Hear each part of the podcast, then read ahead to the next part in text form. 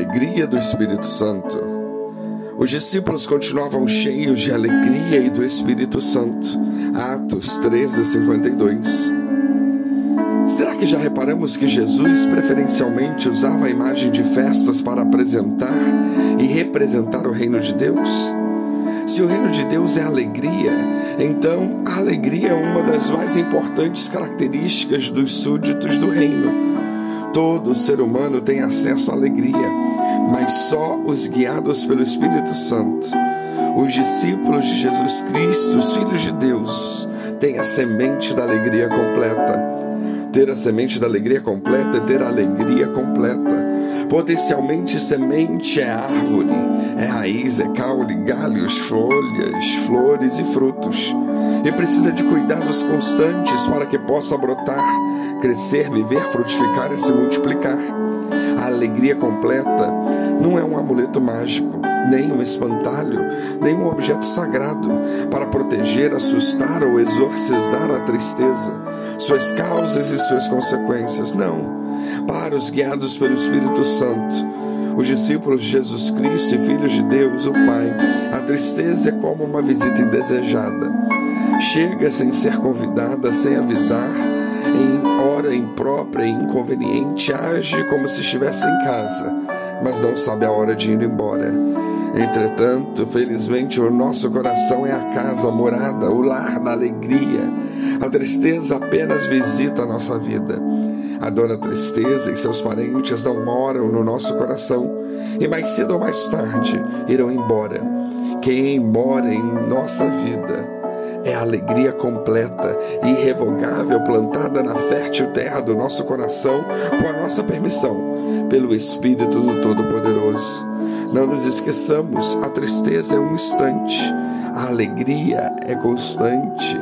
A Bíblia afirma que a alegria é fruto do Espírito Santo.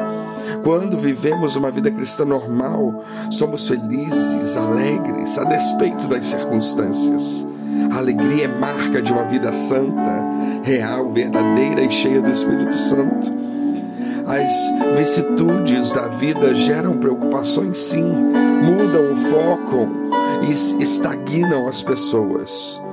Mas quando os contratempos, as enfermidades, as privações, as necessidades e as perseguições se arrastam por um interminável período, as pessoas se abatem, sofrem e até se entristecem. E se esquecem que há um Deus maior. Outros são acometidos por um sentimento de desistência quando perdem a perspectiva da própria vida. Mas precisamos lembrar que tornar-nos cristãos não nos brinda dos problemas, mas nos reveste de alegria e paz, para que o mundo não pode dar e para que o mundo não tire de nós essa essência.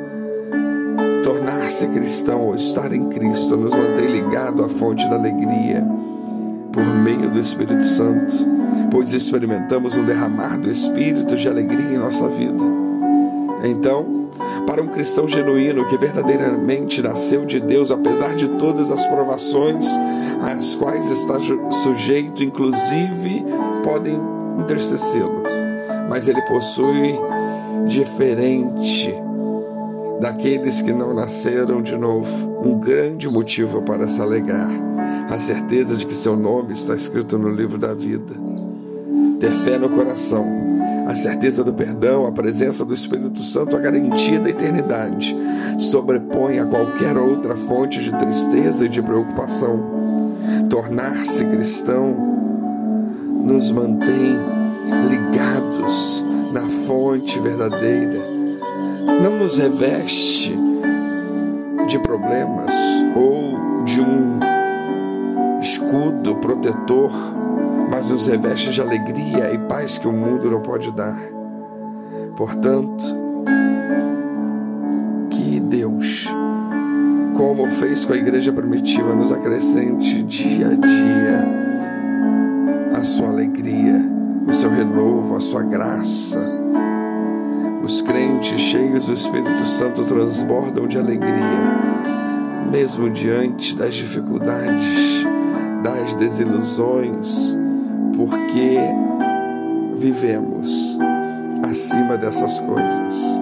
Vivemos não pelo que vemos, mas pelo que cremos, pelo que Deus já fez em nós e pelo que Ele há de completar. Que Deus nos abençoe.